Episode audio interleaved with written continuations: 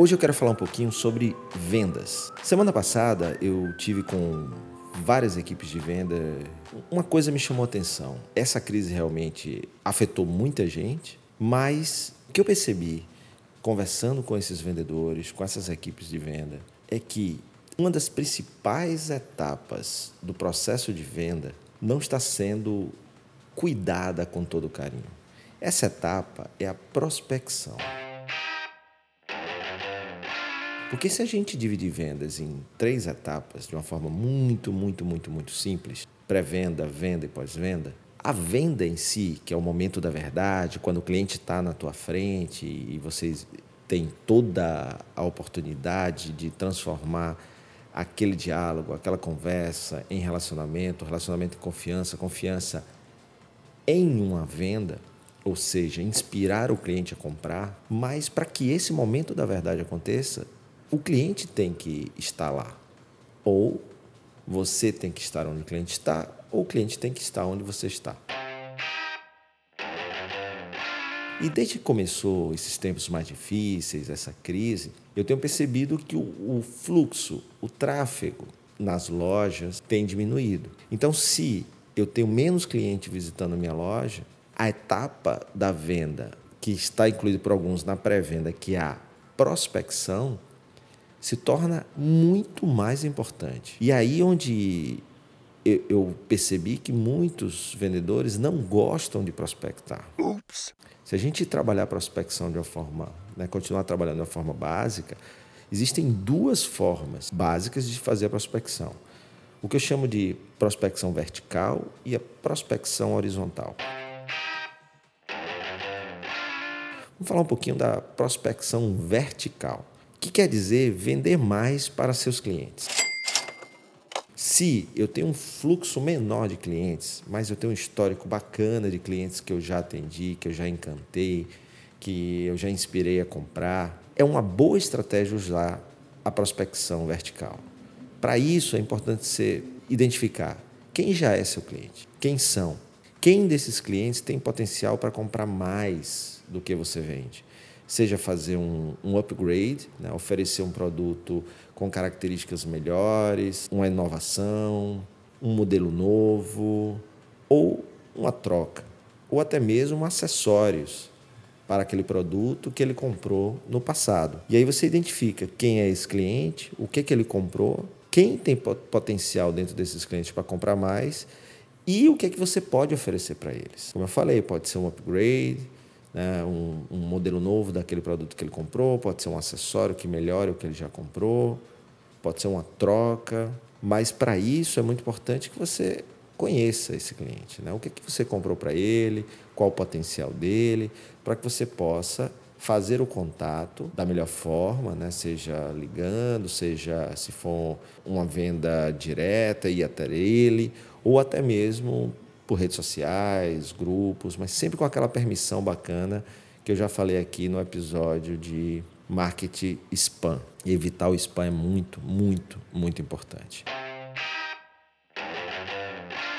O segundo tipo de prospecção é a prospecção horizontal. Enquanto a prospecção vertical, o vendedor ele cuida de vender mais para o cliente da sua base, a prospecção horizontal fala de conquistar novos clientes em tempos difíceis, se torna muito importante buscar novos clientes, já que eles não estão vindo, muda aquele paradigma, né? Aquela pergunta que eu tenho feito muito quem está assistindo em minhas palestras: quem vai até quem? Antes da crise, cliente com dinheiro, com confiança, ele vai até o vendedor, ele vai até a marca, ele vai até a empresa. O que que muda além de outras coisas é que com esses tempos difíceis, com essa crise, não é mais apenas o cliente que vai até a marca o vendedor também tem que buscar ir até onde o cliente está. Então, a prospecção horizontal fala um pouco disso. Para isso, mais uma vez, é importante conhecer o mercado. Onde estão esses consumidores que têm potencial para se tornar clientes do que você vende, do que você oferece? Como você pode chegar até ele? É, usando alguma estratégia digital, através de ferramentas do Facebook, com impulsionamento direcionado, com filtrando o público para chegar até aquela pessoa, é através de mensagens diretas em LinkedIn, em listas de transmissão de WhatsApp e chegando até ele. Como é que você vai oferecer e como, né, e o que você vai oferecer para ele? Então, lembrando mais uma vez, é mesmo cuidado, cuidado para não se tornar chato, invasivo, cuidado com os spams. Então, basicamente, prospecção horizontal e vertical. Outra coisa importante na, nas prospecções é quem é vendedor e a equipe de comercial, gestores da área comercial, precisa trabalhar junto com suas equipes as metas de prospecção. Visitas, meta de visitas, meta de ligações, metas de e-mails, mensagens, metas de captação de leads, ou seja, de cadastros, né, de informações, eventos que você participa, você pode voltar lá com cartões de visita, quantos cadastros, nomes, contatos você vai captar para a partir daí começar a desenvolver um relacionamento que pode gerar um negócio. Outra meta que pode haver é de recomendação. Né? Pessoas nas suas redes sociais recomendando você e também clientes que recomendem você é, fisicamente, né? Você pedindo também muito educadamente, de uma forma não invasiva, ver se ele pode indicar alguns amigos que têm um potencial para comprar com você. E uma outra meta é a meta de conversão, né? Quanto disso tudo que você vai captar, quanto disso tudo que você vai fazer, você vai converter em relacionamento e em vendas. Uma coisa que eu sempre digo, né, que essa, esse mantra eu aprendi com o meu amigo e guru do varejo, Edmund Sayane, o mantra do vendedor, principalmente agora em tempos difíceis, é PSP, prospectar sem parar. E aí tem que ir desde o básico do básico, coisas que às vezes a gente só faz quando começa a trabalhar numa determinada empresa, a vender um determinado produto, e às vezes se esquece. Começa pela família. Todo mundo da família lembra que você vende o que você vende? Será que já não aconteceu de você ver um primo, um tio, um sobrinho com um produto concorrente ao que você vende, ou até com um produto que você vende e ele não comprou com você? E aí vem aquela, mas rapaz, por que você não me procurou? Lembra, é você que tem que fazer ele lembrar de você e não ele que tem que lembrar de você.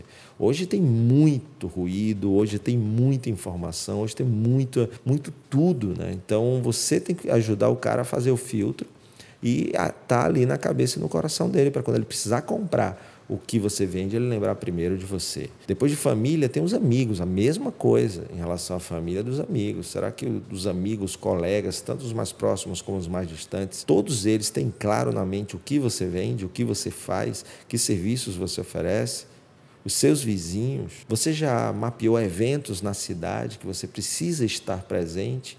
Para que nesses eventos você troque cartão, você conheça pessoas, essas pessoas gerem relacionamento para relacionamento poder gerar negócio e você usa as redes sociais de uma forma útil, relevante e equilibrada, de uma forma que te ajude a, a prospectar, lembra que a prospecção sem parar parte do seguinte pressuposto: se você tem 10 propostas hoje na rua e você tem uma taxa de conversão, aquela bem basicona de 10%, 10 propostas você converte 10%, você tem uma venda. Agora, vamos dizer que você tem 100 propostas na rua e mantém a mesma taxa de conversão de 10%. Você vai ter 10 vendas. Então, hoje, para vender mais, você tem que prospectar mais. O único cuidado que eu volto a falar, que eu volto a dizer que é muito importante você que trabalha com vendas ter, é porque na ânsia de vender, na necessidade de vender, porque eu sei que em momentos como esse, que o cliente está mais seguro, que ele está comprando menos, é, você acaba perdendo o faturamento e aí para sobreviver você precisa ser mais agressivo, é você não errar no tom, ao invés de prospectar e gerar prospecção, você converter para vendas, você na verdade afastar, porque cada cliente que você incomoda, lembra, ele, ele fala negativamente de você, então ele acaba espalhando coisas ruins, seja na rede, nas redes sociais, seja é, via conversas, em mesas de bar, em reuniões de empresa, falando para o quanto ele foi incomodado por você. Então tem que ter esse cuidado, esse equilíbrio entre o que eu preciso, o que eu necessito e o que é bacana ser feito para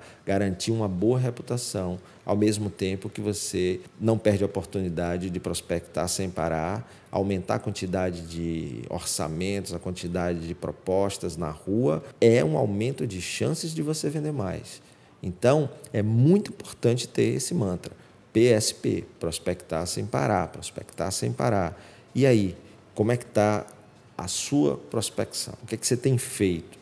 Você concorda com o que eu falei, que é muito importante? Claro, se você trabalha prospecção e não cuida da hora da verdade, do momento da verdade, e não faz um momento, no mínimo, uau para o cliente, é, é difícil né, converter aquela prospecção em vendas. Mas também, se eu não tenho cliente, eu vou poder vender. Daí a importância, prospectar para gerar clientes para poder ter o momento da verdade, para depois poder ter a venda. E aí não se esquece também do pós-venda. Se mantenha em contato com o cliente, dê suporte mesmo depois da venda, porque é ele que vai gerar novas vendas no futuro, através de uma nova prospecção que você vai fazer, através de uma nova prospecção vertical, ou seja, vender mais para ele que já é seu cliente, como ele também pode te ajudar na prospecção horizontal, indicando pessoas que não fazem parte da sua base de clientes. Você quer compartilhar um pouquinho comigo a tua experiência, o que você tem feito para prospectar mais? Você acredita que a prospecção ajuda nos resultados? Então compartilhe comigo o que você tem feito para prospectar que tem dado resultado e se você acredita na prospecção como uma ferramenta fundamental para mais e melhores resultados, não só agora, mas principalmente agora em tempos de crise. E aí, gostou? Quer comentar o episódio de hoje? Então me marca em sua rede social preferida. O meu perfil é Fred Alecrim. Se quiser sugerir algum tema ou fazer alguma pergunta, manda um e-mail para fredalecrim@fredalecrim.com.br. Se você ainda não assinou esse podcast, vai lá e assina, porque assim você não perde nenhum episódio. E claro, compartilha nas suas redes para que mais pessoas possam ter acesso a esse canal. Se você quer mais conteúdo, acesse o meu blog fredalecrim.com.br e assina também o meu canal no YouTube, youtube.com/fredalecrim. Obrigado pela sua companhia, forte abraço, sucesso, valeu!